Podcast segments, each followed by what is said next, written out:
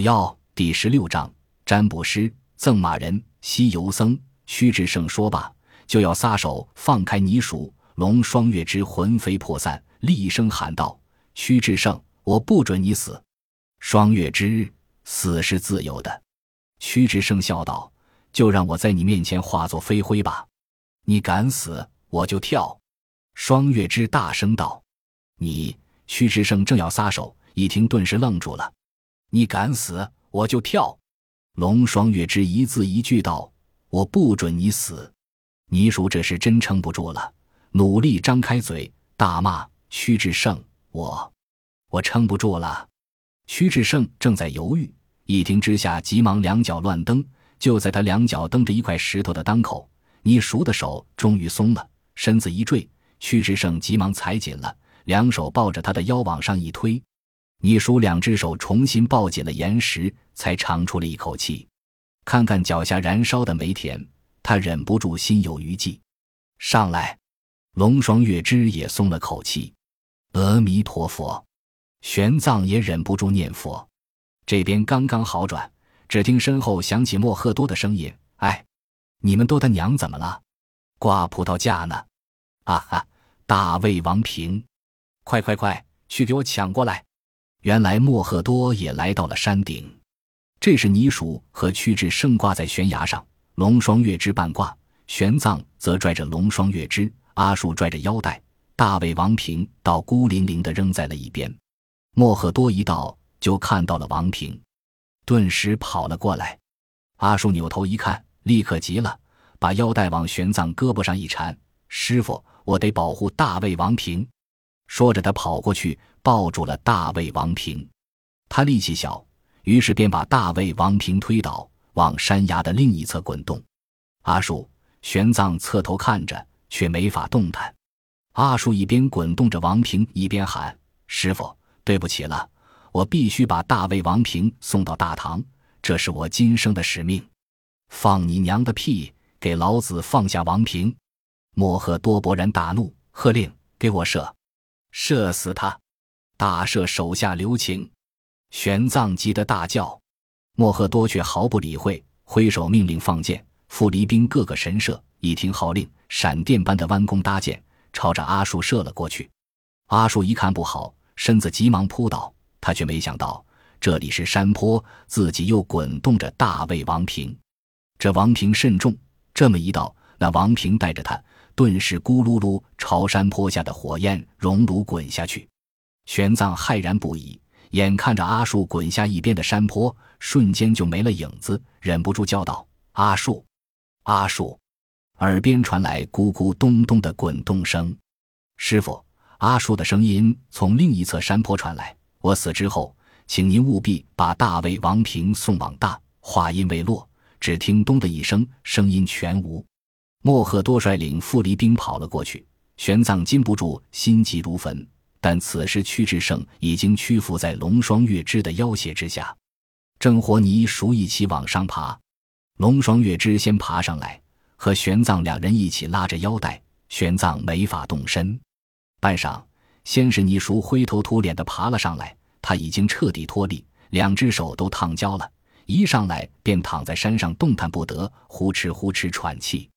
随即，玄奘和龙双月之又合力把屈志胜拽了上来。屈志胜也是满脸煤灰，但精神还不错，一上来就抓着龙双月之的手，急急地问：“双月之，你刚才说我死你也死，你，你这是不是意味着你爱我？”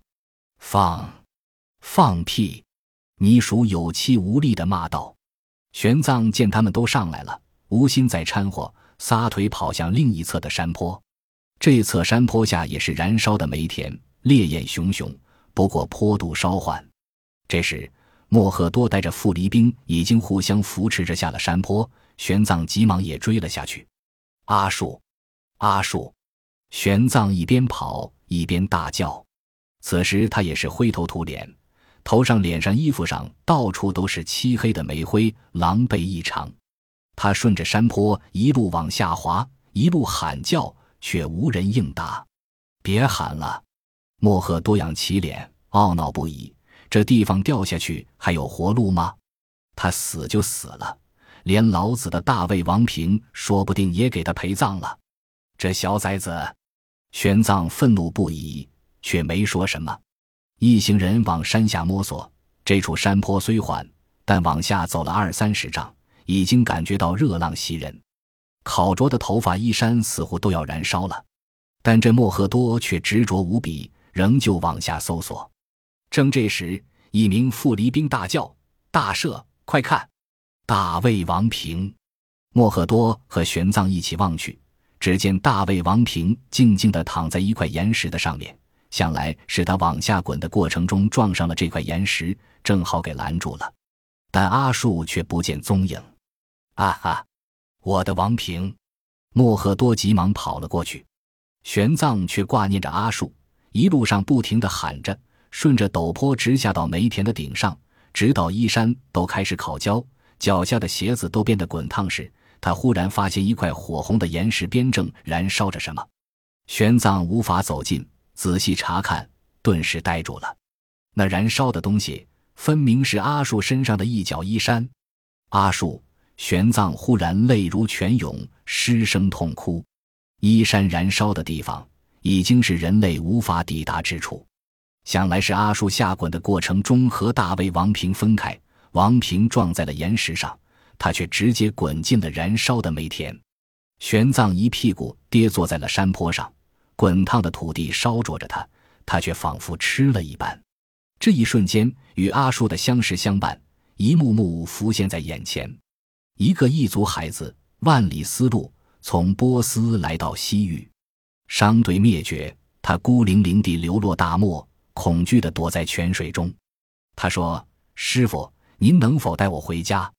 他说：“师傅，我想念我的父亲。”他说：“师傅，大魏王平是家族赋予我的使命，我必须把他送往大唐。”他说：“师傅，我想站在波斯的阳光下。”这个仅仅八九岁的孩子，相处两个月，竟然让玄奘有了至亲骨肉般的感觉，仿佛他就是自己的亲人，自己的子侄，自己在孤独的西游路上唯一可以互相慰藉的人。可如今，他却随着自己的梦想一起化作了勇士的劫灰。正痛哭时，莫赫多已经到了王平所在的地方，得意洋洋地朝玄转望了一眼：“法师，他已经死了，快回来吧，否则你也要圆寂了。”玄奘没搭理他。莫赫多大大的无趣，想把王平提起来，随手一提，竟然没提动。他有些意外，命令那些傅离兵。真他娘的重，竟然是纯铜的！快快快，给老子抬上去！两名傅离兵当即就过来了，一起抬着王平，在众人的帮助下搀扶着向山顶攀爬。玄奘急忙站了起来，喊道：“大赦！作甚？”莫赫多回头问：“请留下王平。”玄奘神情严肃：“这是阿术家族之物，并非大赦所有。”莫赫多笑了。若是老子所有，还用费这么大的周折？法师，他们家族的人都死绝了，这神物已经是无主之物，老子拿去，正好成就我西突厥的大业。大赦！玄奘一边朝山上攀爬，一边道：“您刚才也听到了，阿术希望贫僧能将此物送到大唐，这本身就是波斯皇帝送给大唐皇帝的东西，您半途抢夺去。”岂非让西突厥得罪了两大帝国？大赦！为了这个不祥之物，为西突厥东西树敌，贫僧以为不至。这时，莫赫多爬到了山顶，笑呵呵地道：“法师，您在大唐虽然有名气，可实在是个糊涂和尚。我们西突厥跟萨珊波斯打了好几年的仗，早就跟他们树敌了。至于大唐嘛，这会儿正跟东突厥的协力和突利打得热闹，他李世民敢打老子？”哼，老子如今有了这王平，等召唤出魔鬼，他李世民不来找我，我倒要找他去。哈哈哈！走了，走了。法师，您念几遍往生咒，帮我祈祷祈祷。哎，不对，那玩意儿叫什么咒？莫赫多苦恼的挠着头皮，招呼着傅离兵，兴高采烈的走了。玄奘回头望着燃烧不息的煤田，长长一叹，随即手脚并用，爬上了山顶。到了山顶，才发现屈志胜、龙双月之活泥鼠竟然也走了，不知三人间又发生了什么事。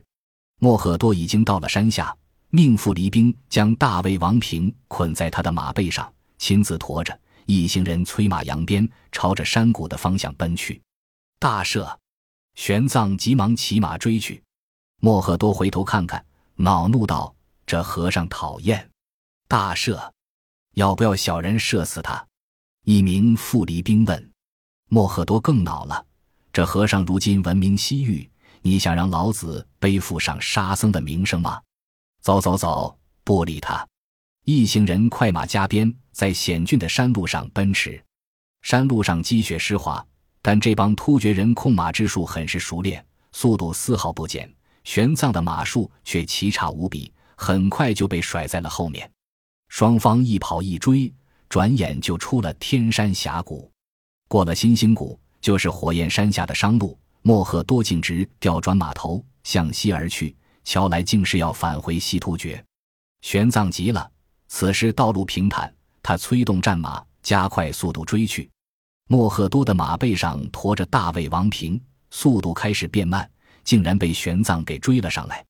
莫赫多对这个和尚也是苦恼无比，杀不能杀，逐又不走，只好拼命打马，正奔跑间。忽然，前面出现了一支商队。这商队规模不小，足有一百余人，人人骑马，中间有十几辆大车。莫赫多有些疑惑，眯着眼一看，心里便是一沉。这些骑士坐在马上，身躯笔直，马匹行走之时下身颠簸，但腰部以上纹丝不动。更惊人的是，这些人明明听见了身后的马蹄声，竟然谁都不回头看一眼，仿佛丝毫没有觉察。但莫赫多何等眼力，早就发现这些人浑身戒备，手臂下垂，摸着马腹上的袋子，想来里面藏着武器。不要惹他们，绕过去走。莫赫多低声命令。傅离兵们刚要兜马从侧面绕过，只见队伍中间一名青年男子轻轻一摆手，队伍齐刷刷分开，让出了一条道，显然是让他们先过。莫赫多吃惊更甚。因为那青年男子是在队伍的中间，他这么一摆手，命令如何传达到队伍的最前面？莫赫多心里狐疑：这些人如果是战士，恐怕便是西域最强悍的军队之一了。莫要看只有一百余人，如果全副武装，实力之强，不下于一个小国的全国之兵。本集播放完毕，感谢您的收听，喜欢请订阅加关注。主页有更多精彩内容。